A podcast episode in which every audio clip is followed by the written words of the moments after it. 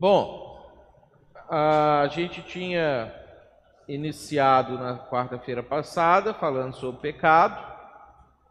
E a gente teve a definição do que, é pecado, lá no texto de 1 João 3,4, que fala que pecado é a transgressão da lei, então a gente delimitou né, bem certinho o que é pecado, para não correr o risco da gente ficar inventando pecados.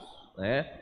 Falamos sobre o pecado original, graus de pecado, que existe pecadão e pecadinho. Se alguém não tem e quer o, o, a folhinha tem ali no dízimo, no gasofilácio, a biga tem uns também. Então você pode, pode lançar a mão da folhinha para você. Ah, e aí a gente passou pela lista dos pecados para a morte. Aí a gente viu ali vários pecados que são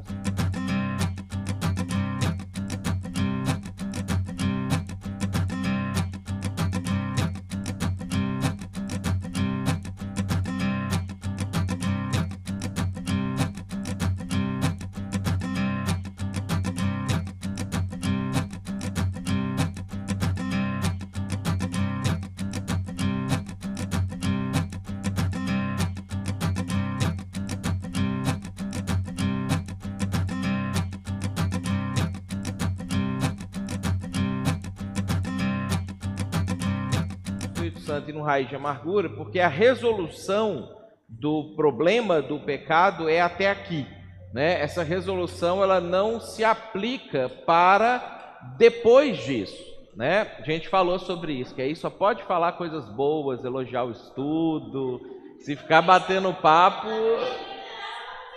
É, é, se ficar cantando música, não dá. Então, vamos abrir lá em 1 João. 1 João. Alguém lê para mim, por favor, capítulo 1, versículo 9.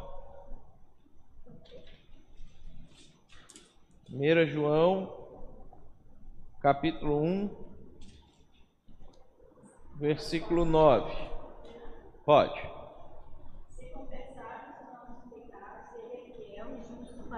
Perdoar os pecados e nos purificar de toda injustiça. Como que a gente resolve o problema do, do pecado? Confessando. É, é simples. Isso é uma das coisas, inclusive, que vai nos distinguir de praticamente todas as religiões do mundo que falam que você precisa pagar pelos pecados que você cometeu. Que de alguma maneira você vai ter que viver isso de novo, que de alguma maneira você vai ter que, como a reencarnação, seja do espiritismo, seja do hinduísmo, seja do budismo, seja do gnosticismo, seja de todas as outras que têm reencarnação, ou como aquela ideia vingativa do a que se faz, a que se paga, né, de que você vai precisar para compensar os pecados que você cometeu, ou sofrer o equivalente, ou ter boas ações para poder compensar essa, essa situação. Monique.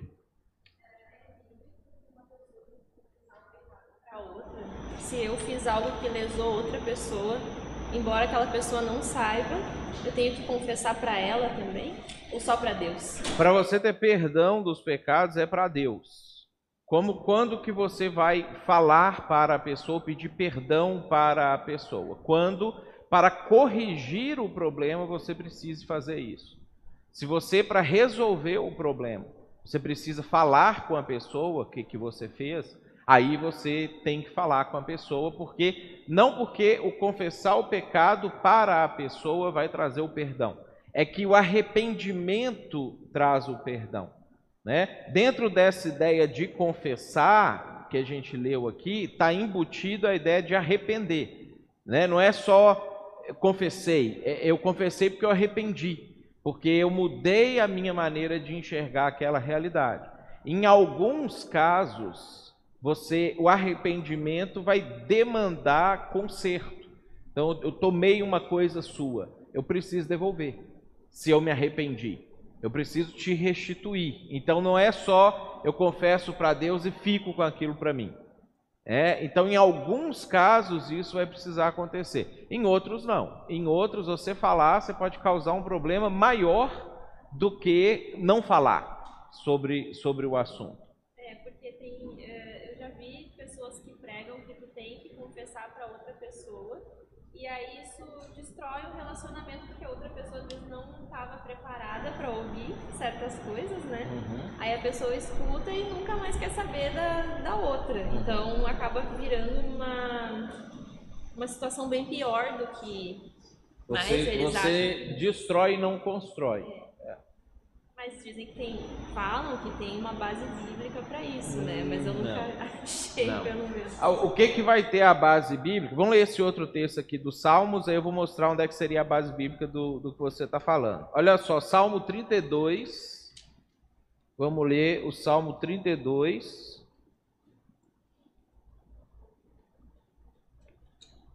Versículo 1 até o 5.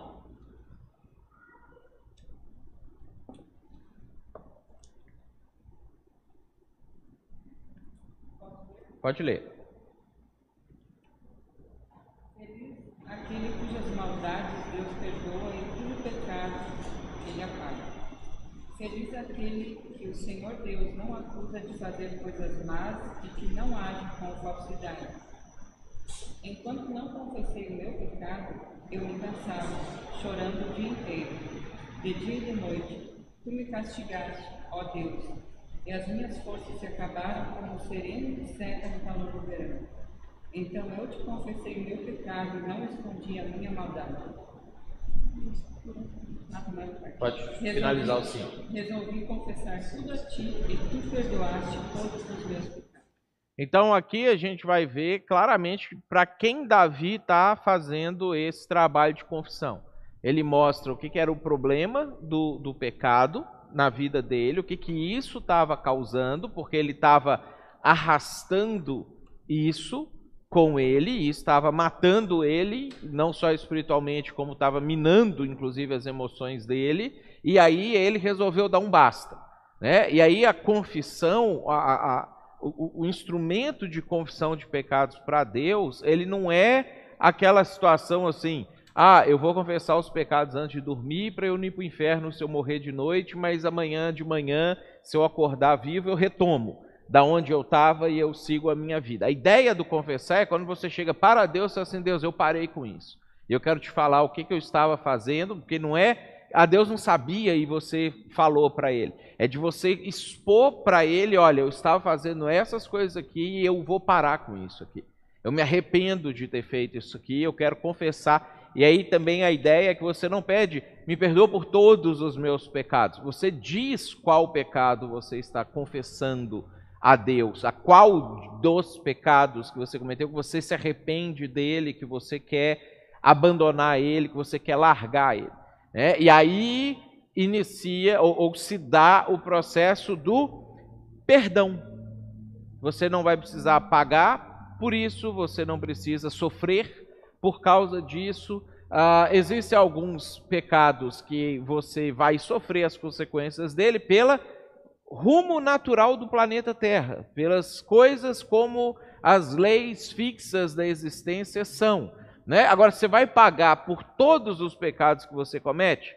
Não, a maioria a gente não paga por eles, né? e muitos a gente não sofre nenhuma consequência deles. Por quê? Porque perdão é eu pago para você ficar livre. Você não precisa pagar. Essa é a ideia do sacrifício de Jesus. Então, o cristianismo ele vai é, destoar de praticamente todas as religiões, que todas as religiões humanas trazem a ideia de você ter que você espiar pelos seus pecados de alguma maneira. Né? Você ter que fazer alguma coisa, alguma penitência e até alguns formatos de cristianismo, como o catolicismo medieval e etc., traziam essa ideia, obrigado, traziam essa ideia de que você tinha que fazer uma autoflagelação, ou fazer o, o, o caminho de Santiago de Compostela, ou fazer algum negócio que através daquele sofrimento então você espiasse os seus pecados.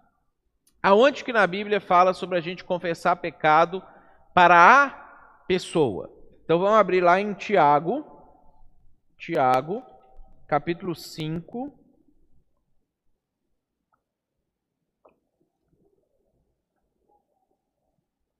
Olha só, versículo 19.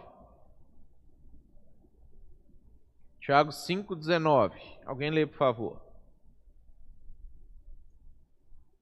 Meus irmãos, se algum de vocês se desviar da verdade e outro o fizer voltar para o bom caminho. Você está no 19, desculpa, é 16, eu errei. 5,16. Portanto, confessem os seus pecados uns aos outros e façam oração uns pelos outros, para que vocês sejam curados. A oração de uma pessoa obediente a Deus tem muito poder. Essa é a passagem que a Bíblia fala é, sobre você confessar o pecado para alguém, para uma pessoa. Pode ser a envolvida na situação, ou pode ser um terceiro, porque o objetivo dessa confissão de pecado não é você ter perdão do pecado, é você ter cura de algum problema que o pecado possa ter causado em você. Então, hoje a psicologia aperfeiçoou mais e a gente já sabe até os mecanismos que estão envolvidos nesse tipo de coisa, mas naquela época, embora eles não tinham o, o termo científico para explicar, Deus que criou o ser humano já sabia que o ser humano, quando ele carrega uma culpa ah, por algo que ele fez, que mesmo que Deus já o tenha perdoado, ele não conseguiu lidar com aquela situação, isso traz angústia, sofrimento e doença para a vida das pessoas. Né? Então, nesse contexto é que Tiago ele fala sobre a, como o que, que você faz para você ter cura para você conseguir ter alívio, para você conseguir uh, não adoecer emocionalmente e acabar somatizando e acabar adoecendo fisicamente porque sua alma adoeceu, entrar em depressão, baixar sua imunidade, você ter câncer, você ter que hoje a psicologia já descobriu que até câncer decorre é, de culpa em algumas situações, estraga as células e a pessoa começa a adoecer por causa daquilo ali. Então, para cura é que a Bíblia apresenta para a gente a necessidade da gente confessar os nossos pecados para outras pessoas. Às vezes vai ter que ser para a pessoa que você magoou, que você feriu, porque você vai ficar é, angustiado ou angustiada até que resolva aquilo com a pessoa. Né? Às vezes, não é nem que você pecou contra ninguém, você pecou só contra Deus e você pediu já perdão para Deus, ele já te perdoou, mas você ainda não está conseguindo lidar com aquela situação, aí você precisa de procurar alguém que você confie, que você acha que vai é, ser um justo, que vai orar por você, que vai é, é, trazer súplicas é, para você, para que você possa ser curado daquilo que está te incomodando, te ferindo, te é, angustiando. Né? Às vezes você até já pediu perdão para a pessoa que você pecou contra, mas você ainda não consegue lidar com aquela situação. Então você pode procurar alguém para confessar o pecado para essa pessoa para poder ser curado, ter a cura desse problema é, interno que você está tendo por causa do pecado. Né? Então é esse é o texto bíblico que fala sobre confessar pecado para alguém para uma, para uma pessoa. De obrigação de contar para outra pessoa que tu fez alguma coisa contra ela, né? E daí não. as pessoas usam isso como uma obrigação, mas o texto não fala isso. Não, é aí, isso, é aí é querer ser mais justo do que Deus. É. Então, gente, todos os pecados que a gente viu aqui para cima, que a gente viu semana passada, toda aquela lista de pecados que a gente viu, que a gente trabalhou, e, e, e todos que a gente não viu, mas que são pecados também, você resolve o problema confessando o pecado, falando com Deus. Deus, tem esse negócio aqui que eu fiz, me arrependo de ter feito isso, não é essa vida que eu quero para mim, me perdoa, vou ser diferente. Pronto. Imediatamente, seus pecados estão perdoados a partir dessa situação. Quais são as exceções a essa circunstância? Então, primeiro, vamos abrir lá em Mateus capítulo 12. Mateus 12.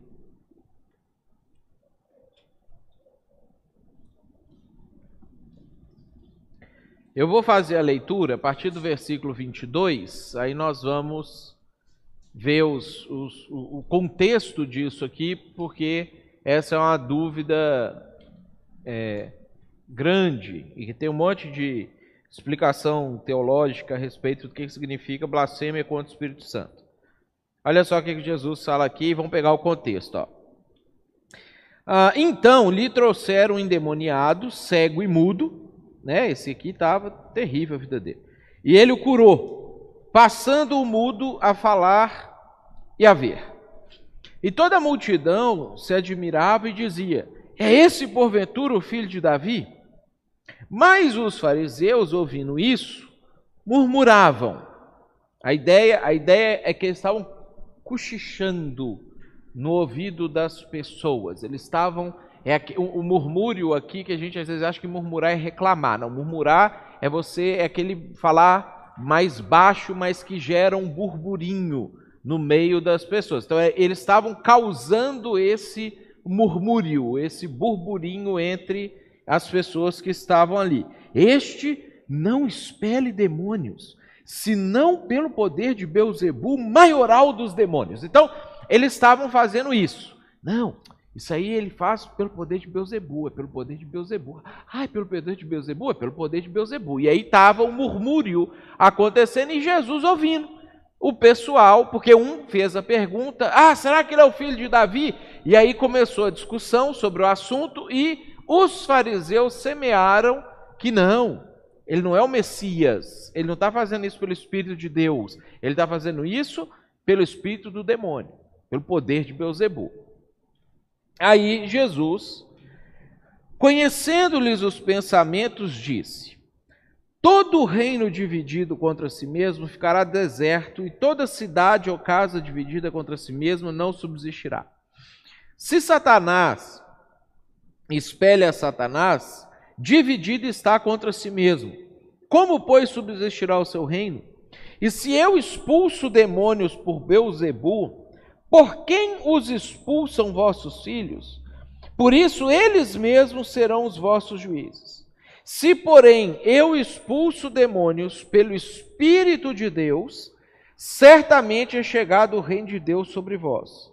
Ou como pode alguém entrar na casa do valente e roubar-lhe os bens sem primeiro amarrá-lo? Só um parênteses, é daqui que vem aquela expressão uh, pentecostal de na hora que vai às vezes expulsar um demônio, fala assim, tá amarrado. Né? É, é dessa passagem bíblica específica aqui. Eles pegaram essa analogia que Jesus fez e transformaram isso numa palavra de ordem.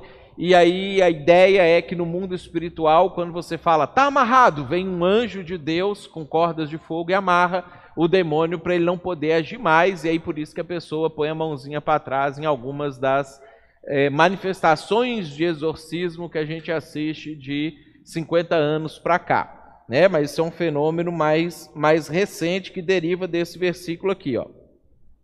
Então, ó, ou como pode alguém entrar na casa do valente e roubar-lhe os bens sem primeiro amarrá-lo, e então lhe saqueará a casa? Quem não é por mim é contra mim, quem comigo não ajunta espalha. Por isso vos declaro: todo pecado e blasfêmia serão perdoados aos homens, mas a blasfêmia contra o Espírito não será perdoada. Se alguém proferir alguma palavra contra o Filho do Homem, ser-lhe-á isso perdoado. Mas se alguém falar contra o Espírito Santo, não lhe será isso perdoado, nem nesse mundo, nem no porvir. Ou seja, Jesus ele, ele, ele fecha a porta completamente para esse pecado aqui. Né? O que, que é blasfemar contra o Espírito Santo? O próprio texto e o contexto já explicam isso para nós ou trazem isso com clareza. Eu estou aqui falando alguma coisa que é o Espírito de Deus que me orientou a trazer para a igreja, uma orientação, uma palavra, uma mensagem, um direcionamento, alguma coisa nesse sentido. Aí uh, o Andrei sabe que é do Espírito de Deus, ele sabe que isso que eu estou fazendo, eu estou fazendo orientado por Deus, inspirado por Deus, mas isso que eu estou falando vai atrapalhar os negócios dele na igreja, vai fazer com que ele é, perca espaço, as pessoas não façam mais alguma coisa que ele está querendo, alguma coisa nesse sentido. E aí ele começa a falar para as pessoas: não, Mateus está endemoniado, isso aí que ele está fazendo é do demônio, vocês não podem dar ouvido para isso, não, e não sei o quê. Isso é a blasfêmia contra o Espírito Santo. Ele se opõe a uma ação do Espírito Santo, atribuindo a essa ação o demônio, ou um poder demoníaco, ou uma ação demoníaca por causa disso, e faz ou, ou, ou lança a possibilidade de que as pessoas se percam na sua fé ou em seguir a Deus por conta dessa afirmação que ele está fazendo, ou dessa ação que ele está fazendo. A gente tem um outro caso na Bíblia muito é, é, que, que, que ilustra isso aqui um pouco mais, que o próprio Pedro, quer ver, abre comigo lá em Atos, Atos capítulo 8, que o próprio Pedro ficou na dúvida se a atitude desse sujeito configurou blasfêmia ou não. Então, é uma atitude assim, que ficou na linha, talvez foi blasfêmia, e é até provável que tenha sido, porque ah, essa, ah, esse sujeito aqui, quando a gente estuda o resto da história dele, a gente descobre que ele se afastou completamente de Deus, fundou uma seita é, cristã, foi o primeiro fundador de seita cristã é, é, é, é, da história, foi esse sujeito aqui. Então, parece que realmente o pecado dele configurou blasfêmia contra o Espírito Santo. Então, você tem lá no capítulo 8, o Simão, que ele converteu com a mensagem do Filipe, olha o versículo 13. O próprio Simão é, abraçou a fé e tendo sido batizado, acompanhava Filipe de perto, observando extasiado os sinais e grandes milagres praticados, que o Filipe estava fazendo através do Espírito Santo. Aí, Pedro e João foram até Samaria, que era onde esse cara estava, e também fizeram coisas a partir do Espírito Santo, fizeram sinais a partir do Espírito Santo, confirmaram que eles eram profetas de fato a partir do Espírito Santo. E aí, versículo 18. Vendo, porém, Simão que pelo fato de imporem os apóstolos as mãos era concedido o Espírito Santo, ofereceu-lhes dinheiro, propondo: Concedei-me também a mim esse poder, para que aquele sobre quem eu impuser as mãos receba o Espírito Santo. Pedro, porém, lhe respondeu: O teu dinheiro seja contigo para a perdição, pois julgaste adquirir por meio dele o dom de Deus. Não tens parte nem sorte nesse ministério, porque o teu coração não é reto diante de Deus. Arrepende-te, pois, da tua maldade e roga ao Senhor, talvez te seja perdoado o intento do coração, pois vejo que estás em fel de amargura e laço de iniquidade. Aí o Simão não pediu perdão, falou: Rogai vós por mim ao Senhor, para que nada do que disseste sobrevenha a mim. E aí eles não fizeram oração por ele e depois a gente descobre que ele se deu mal é, ao longo da vida dele. Então Pedro coloca a possibilidade que a ação desse sujeito de tentar comprar o poder do Espírito Santo para usar o Espírito Santo para o seu benefício pessoal, para transformar o Espírito Santo em comércio, porque antes disso ele era um sujeito que ganhava dinheiro com religião, ele era um, um, um charlatão da fé né, antes deles chegarem lá, e aí ele pensou, ou, ou, ou planejou continuar ou dar seguimento a esse negócio dele, esse business dele, mas agora usando o Espírito Santo para poder atender às suas necessidades. E aí Pedro ficou na dúvida se essa atitude dele era passível de perdão ou não. Colocou, ó, arrepende, que se for, você ainda tem chance, mas eu nem sei se dá mais. Então, esse é o, o pecado que não tem perdão. Que se a gente comete esse pecado, a gente perde a nossa salvação para sempre, é, sem chance de voltar atrás.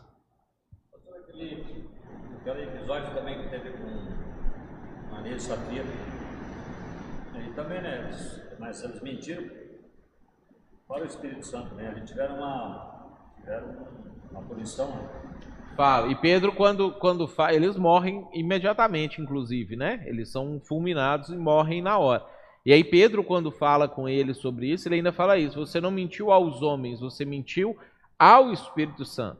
Por quê? Porque aquilo que o Barnabé estava fazendo e a igreja estava fazendo era uma obra do Espírito Santo, e eles tentaram ludibriar a igreja, enganar a igreja para que eles se projetassem através de fingir que tinha vendido e dado o, o, o dinheiro todo deles, mas tendo escondido uma parte. Né? E eles estavam querendo se projetar como figuras importantes na igreja, mas mentindo ao Espírito Santo. E aí eles morrem, inclusive, naquele momento, como um sinal, né, que cara, todo mundo vai morrer imediatamente. A grande maioria não morre, quase ninguém, na verdade, morre. Que esses fariseus lá, por exemplo, ficaram todos vivos e aprontando né, anos e anos. O Simão ficou aprontando décadas até ficar velhinho e morrer normalmente. Mas eles foram como um símbolo, um sinal dessa situação. Então, esse é o pecado em si que não tem perdão. Deu para entender esse? Eu não entendi a diferença ali, tipo, deles estarem, estarem mentindo para os apóstolos e não estarem mentindo para o Espírito Santo. Né? No caso de Ananias?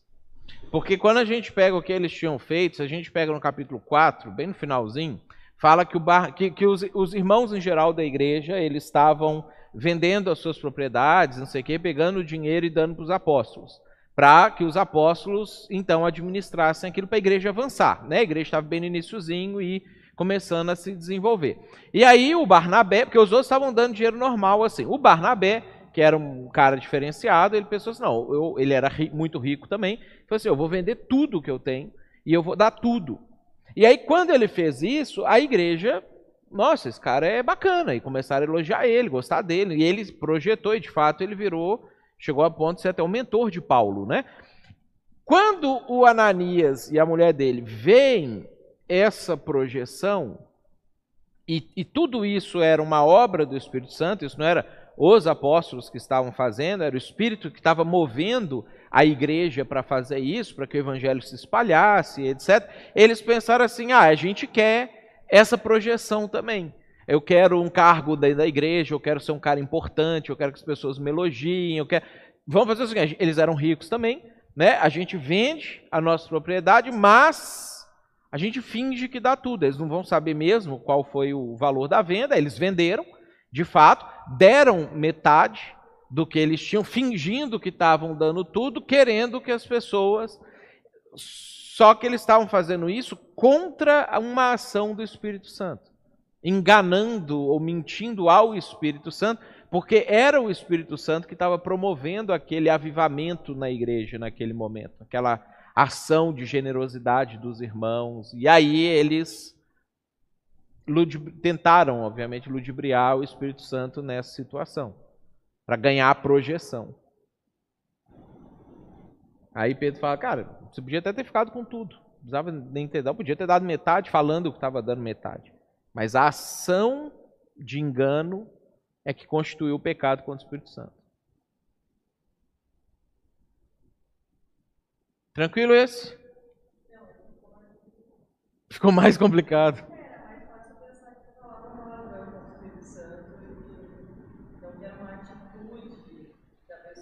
Não, é uma ação. É. É. Falar bobagem.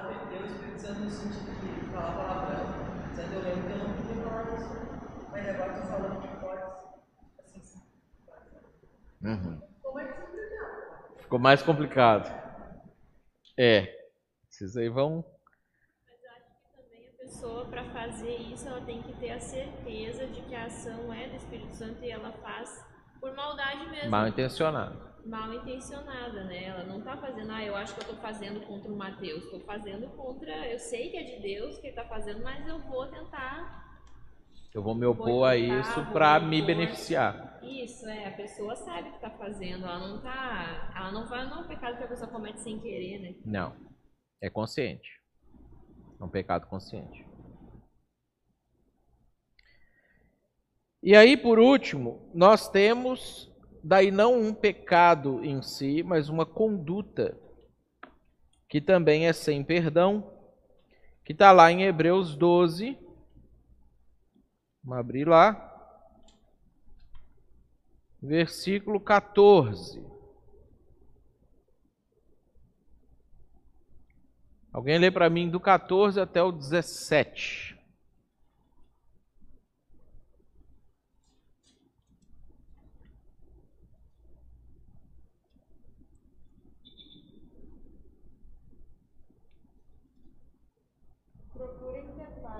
com todos e se esforcem para viver uma vida completamente dedicada ao Senhor, pois sem isso ninguém o verá.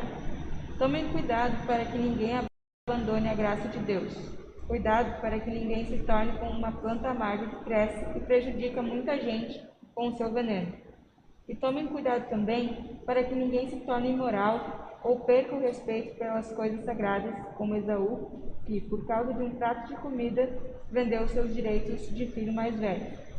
Como vocês sabem, depois, depois ele quis receber a bênção de seu pai, mas foi rejeitado, porque não encontrou um modo de mudar o que havia feito, embora procurasse fazer isso até mesmo com lágrimas. Então, essa passagem aqui de Hebreus, ele, ela descreve para a gente de uma maneira é, ampla, dentro desses versículos, um conceito, uma figura é, de linguagem que o Antigo Testamento já usava ela, que é o que a gente chama de raiz de amargura. Ah, na versão que a Débora leu, fala sobre uma planta amarga que brota, né? Foi, foi da maneira como está ali. Ah, na revista atualizada fala nem haja alguma raiz de amargura que brotando vos perturbe. Então, essa expressão, raiz de amargura, é uma expressão que ela é às vezes confundida com mágoa, né? Com a ideia de que ah, eu fiquei magoado e eu não consegui lidar com a minha mágoa e não sei o que, e por causa disso é, surgiu uma raiz de amargura dentro de mim, agora eu tenho um problema para perdoar uma pessoa. E, na verdade, raiz de amargura não significa isso. Ela é uma figura de linguagem que os judeus utilizavam ela por conta do texto de Deuteronômio que a gente vai ler daqui a pouco. E o escritor de Hebreus, ele mostra para nós o seguinte, uh, ele começa incentivando e falando como é que eu tenho que desenvolver a minha vida ou a minha fé para ser salvo. Então ele fala, você precisa viver em paz com as pessoas, você precisa se santificar, ou cada vez se consagrar mais ao Senhor, você precisa cada vez se aproximar mais ao Senhor, porque sem isso ninguém vai ver a Deus. Então não é, ah, eu converti, eu batizei e agora eu continuo vivendo o resto da vida desse jeito que eu estou no momento que eu me converti. Não, eu preciso cotidianamente, o resto da minha vida, buscar santificação, aperfeiçoamento, me aproximar cada vez mais de Deus, porque sem isso eu não vou ver a Deus. Por quê? Aí ele vai começar a construir o que é o oposto disso. Aí ele fala no versículo 15: toma cuidado para você não cair da graça de Deus. Então ele dá uma ênfase, deixa claro para nós que não é porque você vai merecer a salvação se você se santificar. A santificação não é um ato que você pratica e assim, não, eu fiz por merecer estar salvo. Não, você faz isso para continuar é, debaixo da graça de Deus, continuar sendo abrangido pela graça de Deus na sua vida. Porque se você abandona essa prática da santificação, não é que você passa a desmerecer a salvação. Você nunca merece a salvação, mas você sai de debaixo da graça de Deus. Tá? Por quê? Deixa marcado com o seu dedo aí, ó. Olha comigo lá em Judas, que é uma prática que Judas vai mencionar com outra expressão. Uh, Judas é um livro antes do Apocalipse e é só uma ou duas páginas, dependendo da configuração da sua Bíblia. Judas, versículo 4. Judas também não tem capítulo. só versículos. Alguém lê para mim, por favor. Judas 4.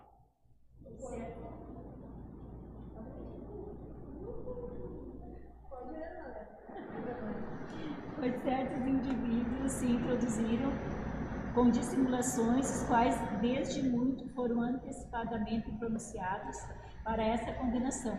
Homens ímpios que transformaram em libertinagem a graça do nosso Deus e negam o nosso único soberano Senhor Jesus Cristo. Que, que é transformar em libertinagem a graça?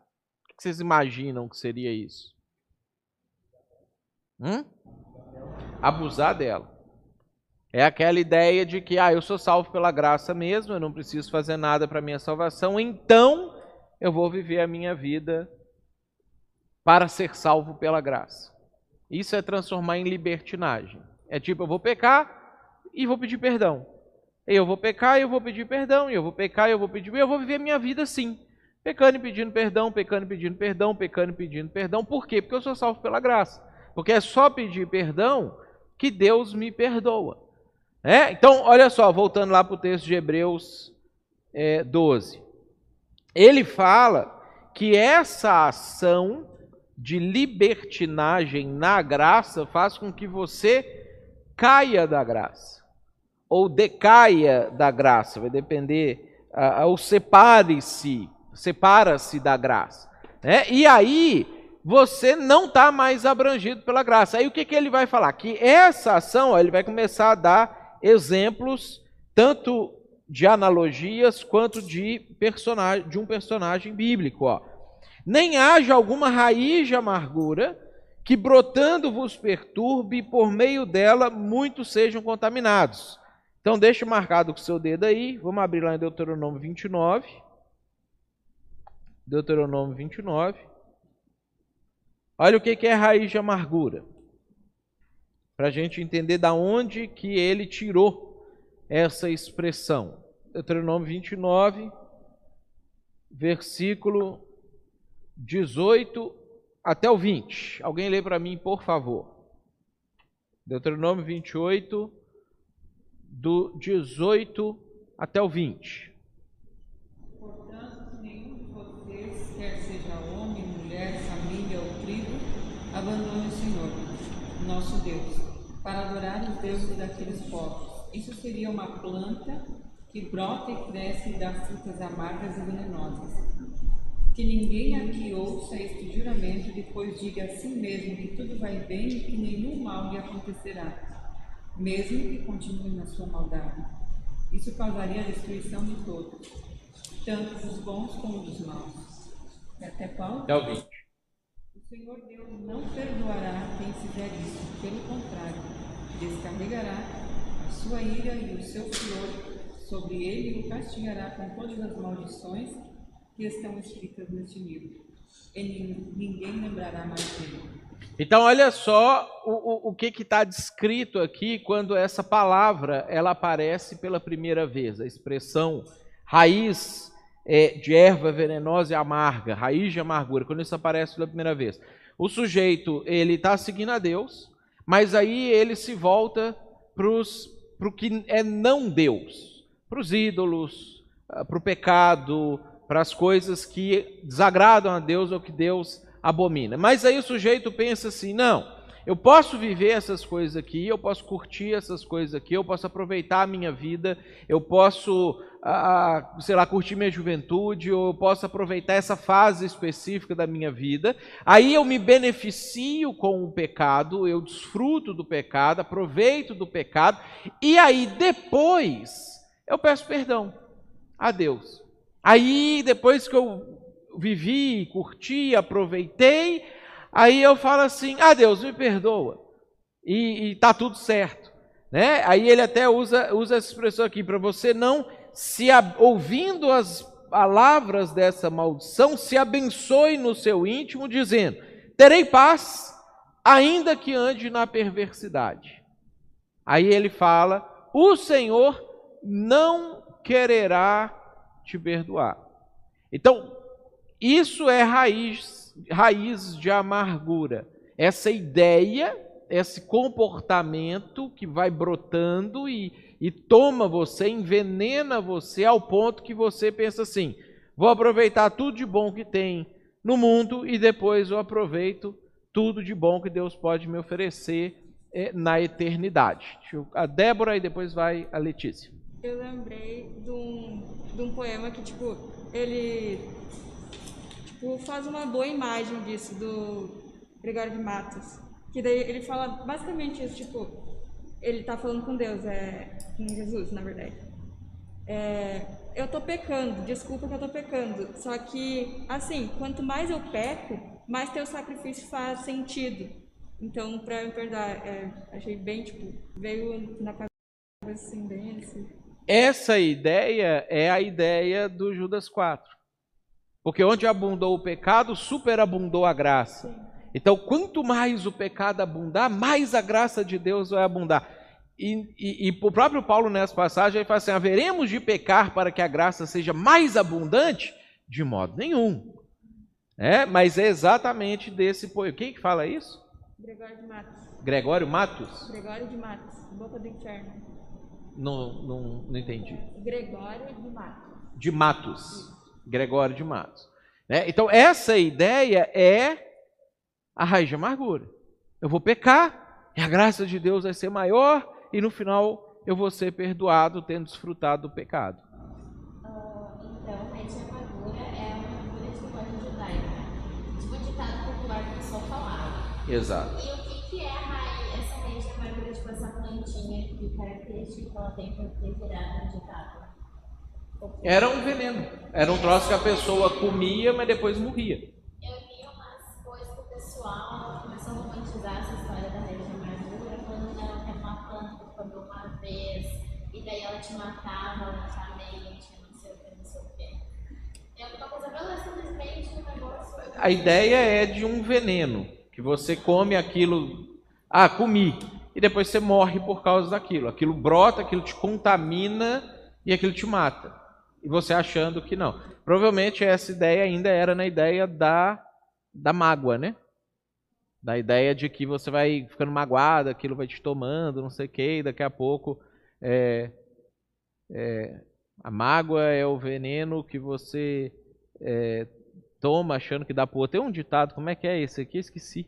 Mas é uma coisa nesse sentido, né? Que você, dá pro outro, você bebe, você toma o veneno esperando que o outro morra. Pode ser daí, porque até hoje, em qualquer coisa que você jogar no Google, praticamente, de interpretação do que é raiz de amargura, as pessoas vão cair para mágoa, né? Para esse sentido. Renato. Tem um livro que eu li do Dietrich Bonhoeffer, eu não sei se é assim que só é o sobrenome É. dele, eu leio assim. Ah, que ele fala exatamente sobre isso e ele chama esse, esse conceito de graça barata. E, e é mais ou menos aquilo que a Débora falou, que é aquela questão de, ah, eu ele tá falando contra, obviamente, né? Mas ele, ele essa essa coisa de quanto mais eu peco, mais e eu vou abusando de certa forma dessa graça e eu trato ela como barata. Então, para isso não vai haver perdão, né? Para esse Essa atitude é um comportamento. Então, olha só, quando a gente volta, ó, volta lá em Hebreus 12, para a gente ver essa, essa construção. Porque aí ele vai também dar um exemplo prático de uma atitude dessa. Ó. Aí no finalzinho do versículo 15 ele mostra como que isso contamina não só você como outras pessoas, porque você começa a incentivar outras pessoas a viverem assim também. Você, isso é uma ideia entre aspas boa, né? Se você falar com as pessoas, não, gente, dá para você curtir sua vida aí, depois você pede perdão. A pessoa prefere essa ideia de igreja, de vida cristã, do que a outra, né? De santificação, de você estar tá crescendo em santificação. Kelly. Nesse daqui se encaixa uma pessoa que, em nome de Deus, comete um pecado que afasta outras pessoas de Deus. Não encaixa se, se a pessoa fez isso pontualmente e se arrependeu, não. Se ela faz isso. Por exemplo, Sim. é, uma coisa bem atual, por exemplo, homofobia, que pega e afasta as pessoas de Deus e tu comete um pecado, tá fazendo mal para aquelas pessoas, Em nome de Deus. Sim, tem. Jesus, inclusive, é muito enfático nesse sentido quando ele fala que se nós cometemos pecado ou pecados que fazem com que pessoas se afastem dele por causa disso, ou, ou, ou percam a sua salvação, a oportunidade de se aproximar dele por causa disso, era melhor que o sujeito amarrasse uma pedra no, no pescoço e se atirasse no mar, ou seja, suicidasse, do que ele ter feito esse tipo de coisa acontecer, mostrando o nível de juízo que vai recair sobre, sobre a pessoa por causa disso. E mostrando a seriedade que a gente tem que ter e ter clareza na mente da gente do, das influências dos nossos comportamentos em relação às outras pessoas. Né? O quanto que a gente pode viver uma vida que agrega as pessoas ou que afasta é, é, as pessoas. Né? E aí ele termina no versículo 15 falando que a raiz de amargura ela não só atrapalha a pessoa em si, mas ela contamina muitos, porque passa a ser um comportamento que as pessoas vão adotar é, é, para si. E aí ele dá o um exemplo, ó. Nem haja algum impuro ou profano como foi Esaú, o qual, por um repasto, né, um, o que foi o prato de lentilha, um, uma sopinha, né, ah, vendeu o seu direito de primogenitura, pois sabeis também que posteriormente, querendo herdar a bênção, foi rejeitado, pois não achou lugar de arrependimento, embora com lágrimas o tivesse buscado. Né? Aí ele dá um exemplo de uma atitude prática que gerou esse tipo de situação sem volta, que foi quando Esaú pensou assim: ah, eu vendo a minha primogenitura aqui para Jacó, eu como a comida que eu estou afim de comer, ou seja, eu pego algo que é sagrado, que é, que é puro, por isso que ele chama Esaú de profano, né? algo que é divino para a minha vida, troco por algo carnal, por algo material, por um prazer momentâneo aqui, como essa comida, mas depois eu peço perdão, eu resolvo e eu pego a minha primogenitura de volta, e aí eu vivo aquilo que Deus quer para minha vida, ou a bênção de Deus para minha vida. Né? E aí, quando a gente lê a história de Esaú lá em Gênesis, é um exemplo prático disso, porque ele vem, ele pede para o pai dele, implora ao pai dele, né? Por favor, por favor, me dá a benção. Né? Por favor, não tem nenhuma benção que sobrou para mim. E, e a cena, quando a gente lê a cena lá, é uma cena dramática, assim, de choro mesmo, de, de pavor, de um arrependimento profundo de ter tomado aquela decisão anos atrás na vida, quando parecia que, ah, eu como esse troço aqui, depois eu pego a bênção lá também e eu resolvo. Engraçado que Jacó também era bem pecadorzinho, né? Jacó é bem picareta. E, e, ele pecava, pecava, pecava, enganava, fazia as coisas como ele queria, mas é que o grau de pecado que Esaú cometeu foi um pecado, comparado com os tantos que Jacó cometia, né? Mas foi muito grave. É. E, e o que a gente vai observar ali no Jacó, no Esaú, assim, o Jacó era um sujeito que estava vivendo a vida dele, cometendo os pecados dele ali, até que ele conheceu Deus. Aí ele falou, tá, eu vou mudar. E Deus até mudou o nome dele, né? Você não vai chamar mais. Jacó era enganador, né? Que significava o nome dele. Ele falou: você não vai mais chamar trapaceiro, né? Eu vou te chamar de príncipe de Deus. Você mudou, né? Já o Esaú ele foi criado para servir o propósito de Deus que ele era o primogênito, o pai dele ensinou todas as coisas para ele, não sei quem, não sei quem, e ele era tipo Saul, né? Davi pecou em, em, atos e uma gravidade, um troço pior do que o de Esaú. Só que o de Davi era um pecado. Estava vivendo a vida dele ali, não sei o quê, e meteu os pés pelas mãos, aprontou, cometeu uma iniquidade, um troço terrível, mas ele não parou e falou assim: Ah, eu desprezo Deus, vou curtir a minha vida, depois eu vejo o que eu faço.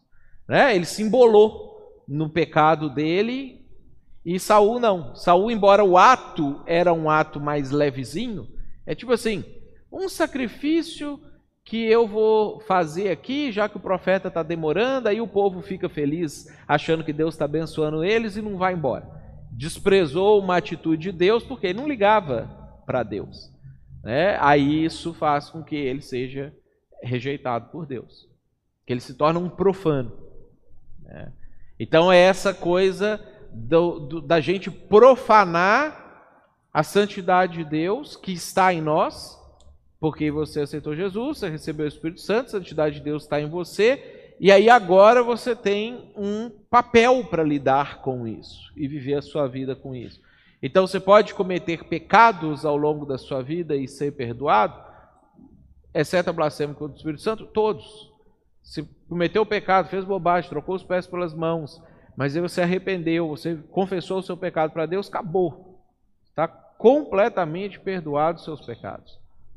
Agora, se você pegar isso e você usar para o seu benefício aqui, para o seu benefício na eternidade, aí você está profanando, profanando Deus. Ah, o negócio foi tão grave para Esaú, porque a primogenitura era muito importante no plano de Deus, porque Deus queria poder Abraão, Isaac e Esaú, ou porque todas as primogenituras eram lega- bacanas para Deus e Aquela era específica por aquilo que Deus já vinha construído desde o capítulo 12, que envolvia Jesus. Então é tipo, você está na linha de sucessão do meu projeto de salvação da humanidade. Não é só ganhar dinheiro. Sabia. Ele sabia disso. Hã? ele fez mesmo assim, mesmo chorando. Porque no, no início, a hora que ele trocou, foi esse pensamento. Ah, não é que eu vou perder. Eu vou, eu dou isso aqui agora que eu não preciso. Né? O que, que é a ideia da raiz de amargura dos nossos dias de hoje? É você pensar assim: ah, eu acho que eu não vou morrer agora. Né? Eu não preciso ir para o céu agora, eu não vou para a eternidade agora, eu não vou encontrar com Deus agora, eu não vou ser julgado agora. Pelo menos na nossa cabeça a gente nunca acha que vai ser agora. Então você pensa assim: vou fazer esses troços aqui, eu tenho aí uns 30 anos de vida pela frente, né? Dou uma aproveitada, mexo, faço, não sei o que, não sei o que. Daqui a um tempo, a hora que eu tiver já enjoado disso aqui, ou curti, ou agora que chegar a hora mesmo da verdade, eu peço perdão, resolvo e pego o negócio para mim. Pego os benefícios de ser de Deus para mim. O Esaú? É que aqui ele não está fazendo é, é, o pecado da raiz de amargura, que foi um exemplo que eles usaram de uma troca que ele fez que foi sem volta. Então a gente não tem como saber se isso também implicou na perda da salvação dele. É, foi um exemplo de uma coisa que eles usaram para exemplificar uma coisa maior. Que ele ó, perdeu a primogenitura, não tem volta. Aí ele pega esse exemplo e fala: Isso é com a nossa vida espiritual. Se você começa a querer viver assim também. No caso, uma pessoa que vive assim, ela, ela desconecta o perdão do arrependimento. Ela faz depois de perdão, só que não tem o verdadeiro arrependimento daquilo que ela fez. Desconecta. Embora ela vai fazer isso por boa parte da vida dela, mas pode ser que no final seja um arrependimento genuíno e não tem, igual a expressão que o autor de Hebreus fala, que não achou lugar de arrependimento. Né? Embora com lágrimas tivesse buscado. Ele tentou agora. E porque ele se dá conta, todo mundo um dia vai se dar conta do que fez. Se foi bom ou se foi ruim a escolha. E todo mundo que perder a sua salvação vai se arrepender de ter feito essa escolha. Alguns lá, só que alguns cá. Isso pode acontecer antes ainda da, da morte. E aí não tem mais espaço para isso acontecer. Às vezes não tem nem a, não seja nem a questão da morte, se- seja uma questão de você perder a memória, tipo o mal de Alzheimer, né? Você está vivendo uma vida esperando um dia se acertar com alguém, se perdoar com Sim. Deus, e acontece uma enfermidade dessa que tira a Você continua vivo e não tem mais como resolver. É. Então não é só a morte que te Que vai te incapacitar. É. É um bom, um bom exemplo também. Deu para entender isso, gente? E aí entender assim como que o conceito se aplica, Biga?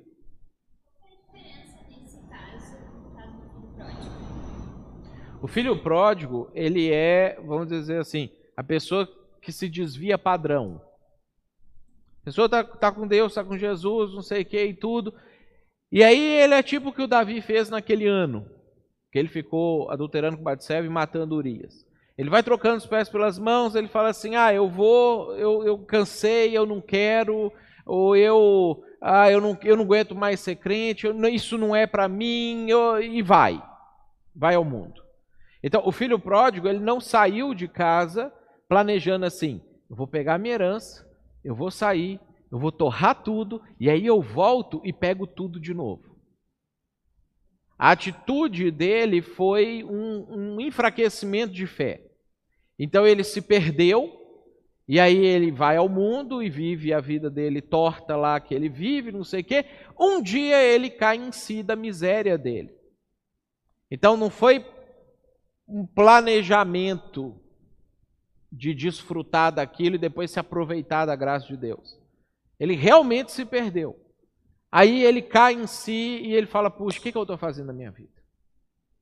Aí ele volta e pede perdão. E se humilha, se arrepende. Fala, Posso ser até o servo que limpa o chão da casa.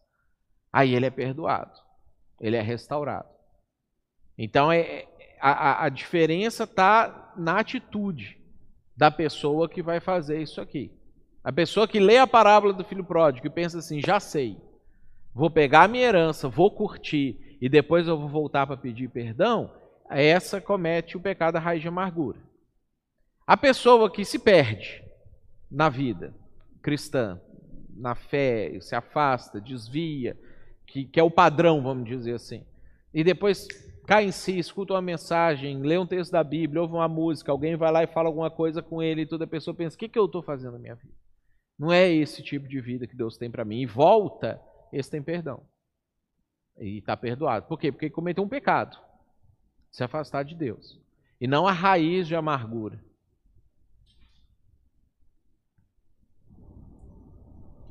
Mas ainda assim pode acontecer da pessoa se arrepender ainda vivendo em raiz de amargura, né? Foi o que eu comentei Pode. contigo quando a gente estava falando do estudo, né?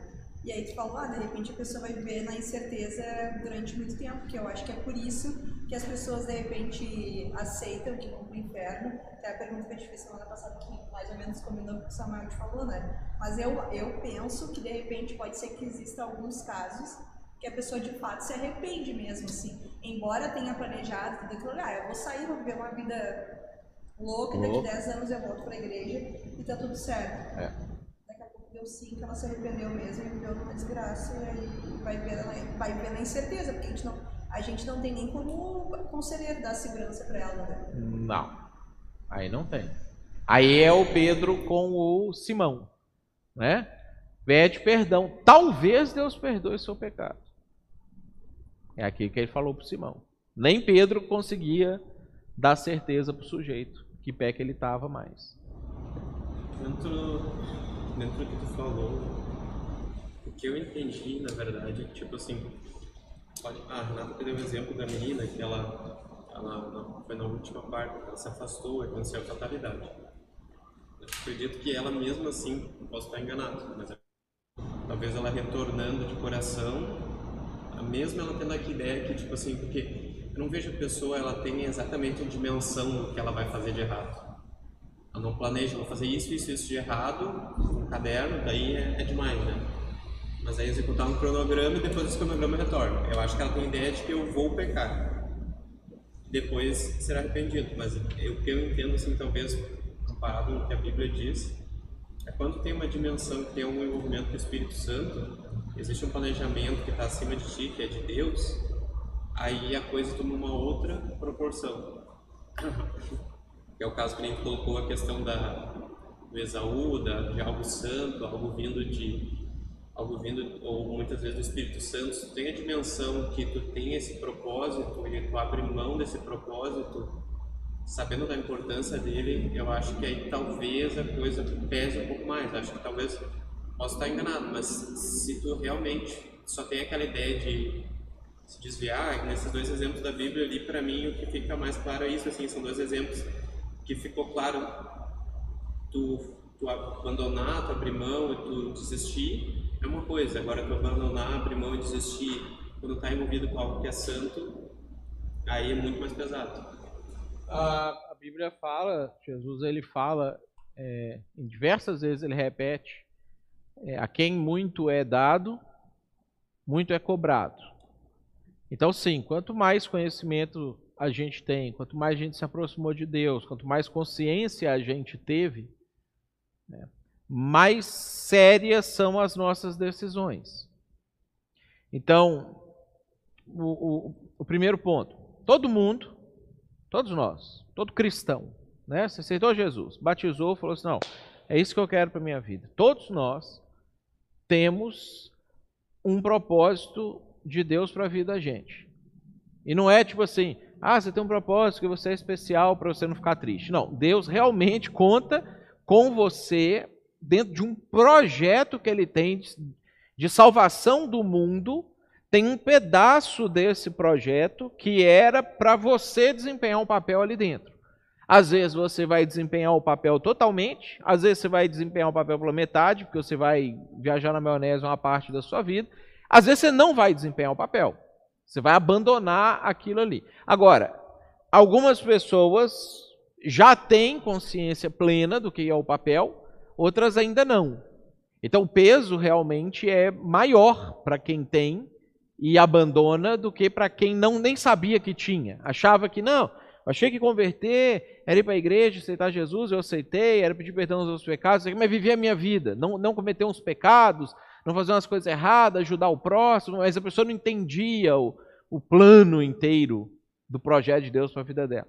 Então as implicações elas acabam sendo mais pesadas para quem sabe, né?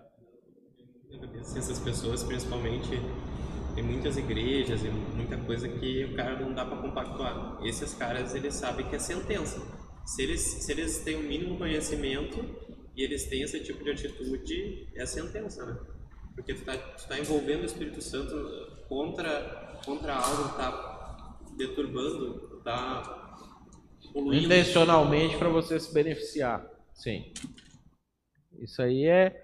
Até o pecado é, que chama isso, essa prática hoje, né? Não está na Bíblia, obviamente, que o cara está vivendo lá na Bíblia, mas é o pecado de simonia, por causa do Simão. Né? Então, quando quem assistiu o Alda Compadecida, tem uma hora que o capitão está julgando o bispo e o padre lá, o Lima Duarte e o. Esqueci o nome do, do outro ator lá. Aquele que morreu era Rolando Lero. Esqueci o nome dele. O capitão está julgando o padre e o bispo lá porque eles tinham enterrado o cachorro em latim, né? Porque eles queriam ganhar o dinheiro do, do padeiro e da mulher do padeiro lá e enterrar o cachorro em latim.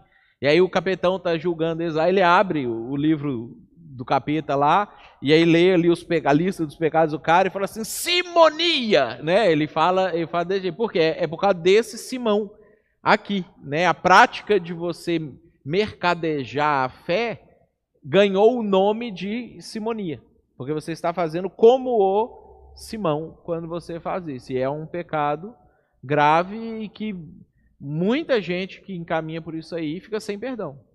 Perde a sua salvação definitivamente. E aquela pessoa que uh, ouve a mensagem do evangelho várias vezes e ela rejeita para seguir a vida dela e digamos no hospital lá chega alguém e pega e ela se arrepende genuíno, isso entra como um raiz de amargura. Não, está salva. Isso é o ladrão na cruz.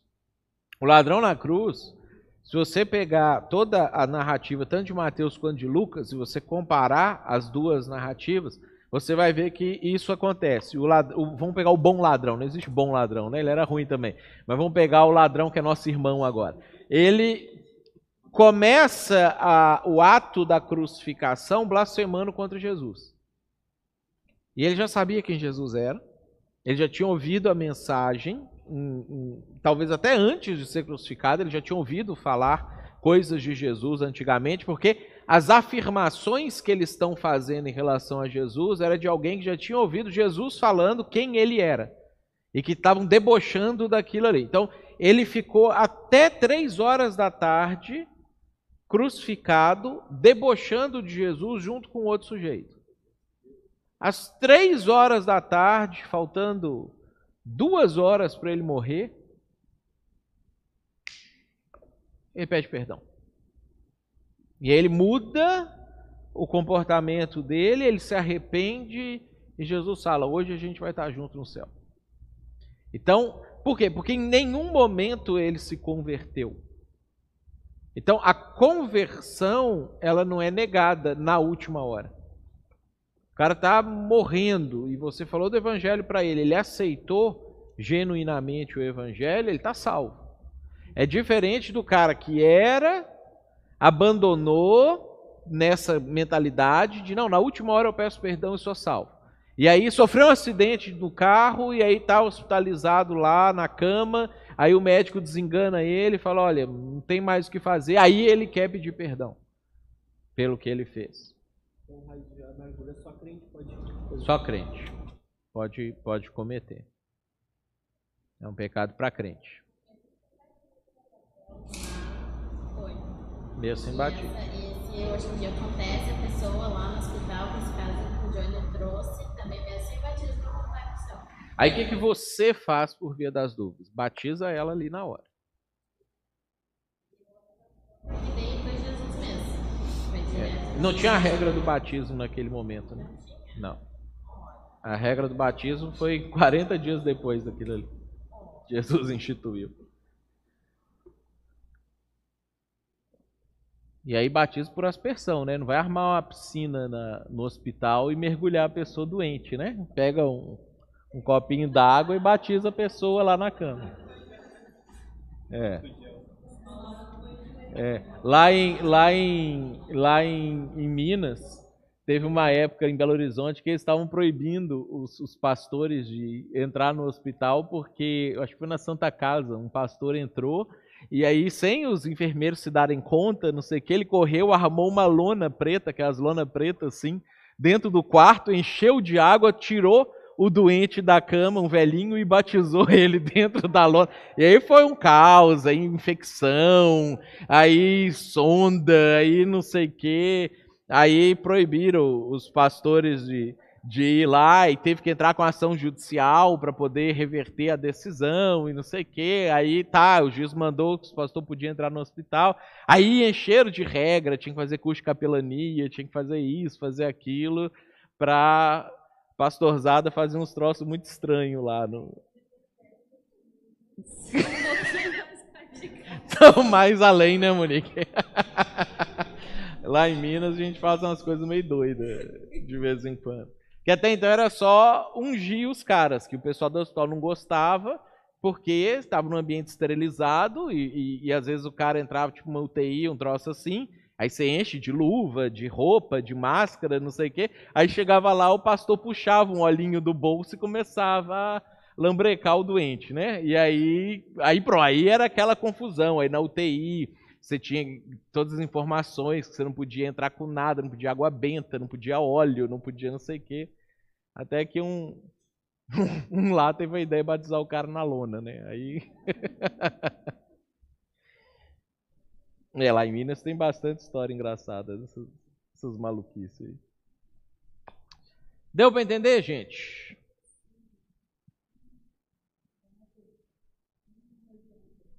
Uh, tem um pecado só contra Deus, e tem um pecado contra Deus e contra o irmão.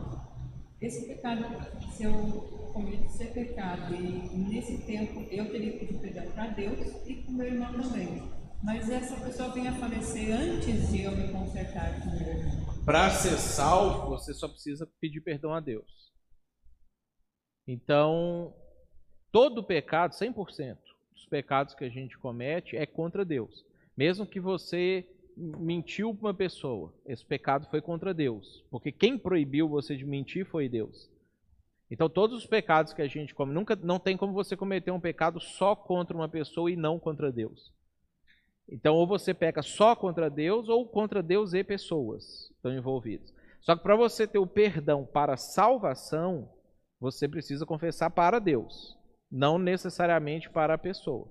Agora, para você ter cura, não sentir culpa, isso não ficar arrastando a sua vida, é que em alguns casos você precisa confessar para a pessoa, ou na impossibilidade de confessar para a pessoa, você procura alguém para orar com você, para quem você confessa aquele pecado, e a pessoa ora com você para curar você daquilo ali que aconteceu.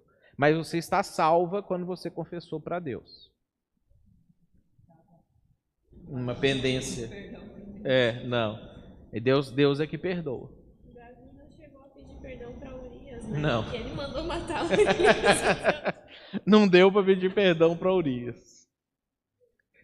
Foi, só no dia que ele encontrou com ele no céu. Urias estava lá. Eu fiquei imaginando, é, eu fico imaginando Urias lá, esperando o Davi chegar no céu, né? E o Davi. Foi mal, né? Não deu. E Urias é um dos caras que é exaltado depois nas listas de Davi, né? Como, como dos caras mais especiais, os valentes de Davi. Ainda ficou lá registrados feitos positivos dele, que ele era um cara realmente fiel, né? Um cara bom. Isso aí que vem não é quarta, é terça. Então, nós não temos mais estudos nas quartas esse ano, tá? Então a gente vai voltar aos grupos caseiros, mas na semana que vem é terça e é aqui na igreja, para a gente poder fazer as divisões dos grupos, ver o dia que cada um vai ser, às 20 horas. 20 horas. Aqui na igreja, Betânia. Você venha, você que está em casa, não, não vai ser virtual, não tem como fazer isso virtualmente.